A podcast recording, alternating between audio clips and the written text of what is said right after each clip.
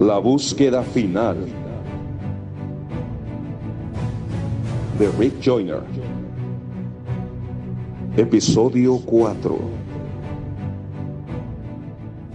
Algunos de los que quedaban en los niveles más bajos comenzaron a recoger las flechas del enemigo y a dispararlas de regreso hacia ellos. Esto fue un error grave. Los demonios esquivaban las flechas con facilidad y dejaban que éstas le dieran a los cristianos. Cuando un cristiano recibía un golpe por una de las flechas de acusación o calumnia, un demonio de amargura o ira volaba y se posaba sobre aquella flecha. Entonces comenzaban a orinar y a defecar su veneno sobre el cristiano. Cuando éste tenía dos o tres de estos demonios añadidos al de orgullo o autojusticia que ya tenía, se transformaba en una imagen deformada de los mismos demonios. Desde los niveles más altos podíamos ver lo que estaba sucediendo, pero los que se encontraban en los niveles más bajos que utilizaban las flechas del enemigo no lo podían ver. La mitad de nosotros decidimos continuar escalando, mientras que la otra mitad descendió a los niveles más bajos para explicarle a estos lo que estaba sucediendo. A todos se les advirtió que siguieran escalando sin detenerse, a excepción de unos pocos, quienes se situaron en cada nivel para ayudar a otros soldados a seguir escalando. Cuando llegamos a la etapa llamada la unidad de los hermanos, ninguna de las flechas nos pudo alcanzar. En nuestro campamento, muchos decidieron que esto era lo más lejos que necesitaban escalar. Comprendí esto porque con cada nuevo nivel resultaba más precario colocar los pies.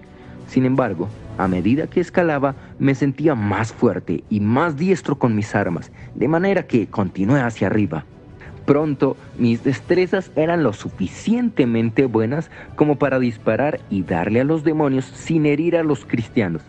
Sentía que si continuaba escalando, podía disparar lo suficientemente lejos como para dar justo a los líderes principales de las huestes del mal, quienes permanecían detrás de sus ejércitos.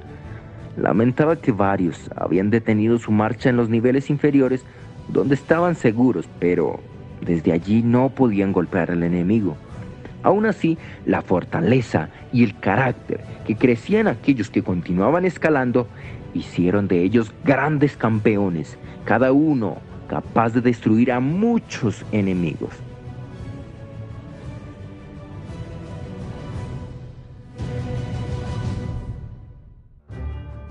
En cada nivel se hallaban flechas de verdad desparramadas, que sabía habían sido dejadas allí por aquellos que habían caído de ese lugar, pues muchos habían caído de cada posición. Todas las flechas estaban nombradas con la verdad de aquel nivel. Algunos se rehusaban a recogerlas, pero yo sabía que necesitábamos todas las que pudiéramos obtener para destruir la gran hueste que se encontraba abajo. Levanté una, la disparé y le pegué fácilmente a un demonio, lo cual hizo que los demás comenzaran a recogerlas y a dispararlas. Comenzamos a diezmar varias de las divisiones del enemigo. Debido a esto, el ejército maligno entero centró su atención en nosotros. Durante un tiempo parecía que mientras más lográbamos, más nos atacaba el enemigo. Aunque nuestra tarea parecía interminable, ahora nos llenaba de regocijo. Debido a que el enemigo no nos podía azotar con sus flechas en los niveles más altos, gran cantidad de buitres volaban por encima para vomitar sobre nosotros o para cargar a los demonios que orinaban o defecaban sobre los peñascos, haciendo que se tornaran resbalosos. Nuestras espadas crecían después que alcanzábamos un nuevo nivel, aunque por poco dejó la mía atrás, porque no parecía necesitarla en los niveles más altos. Fue casi por casualidad que decidí mantenerla, pensando que debía habérseme dado por alguna razón. Luego, debido a que el peñasco donde estaba parado era tan angosto y resbaloso, hundí la espada en el piso y me amarré a mí mismo con ella mientras disparaba al enemigo. La voz del Señor vino luego a mí diciendo, Has empleado la sabiduría que te permitirá continuar escalando. Muchos han caído por no haber usado su espada apropiadamente para anclarse a sí mismos. Nadie más parecía estar oyendo esta voz, pero muchos vieron lo que yo había hecho e hicieron lo mismo. Me preguntaba por qué el Señor no me había hablado de esto antes. Luego supe que Él ya me había dicho esto de alguna manera. Mientras meditaba sobre esto, comencé a comprender que toda mi vida había sido una capacitación para esta hora. Sabía que estaba preparado hasta el grado que había escuchado al Señor y obedecido su voz a lo largo de mi vida. También sabía que por algún motivo la sabiduría y la comprensión que ahora tenía no podía ser incrementada ni quitada mientras estaba en la batalla.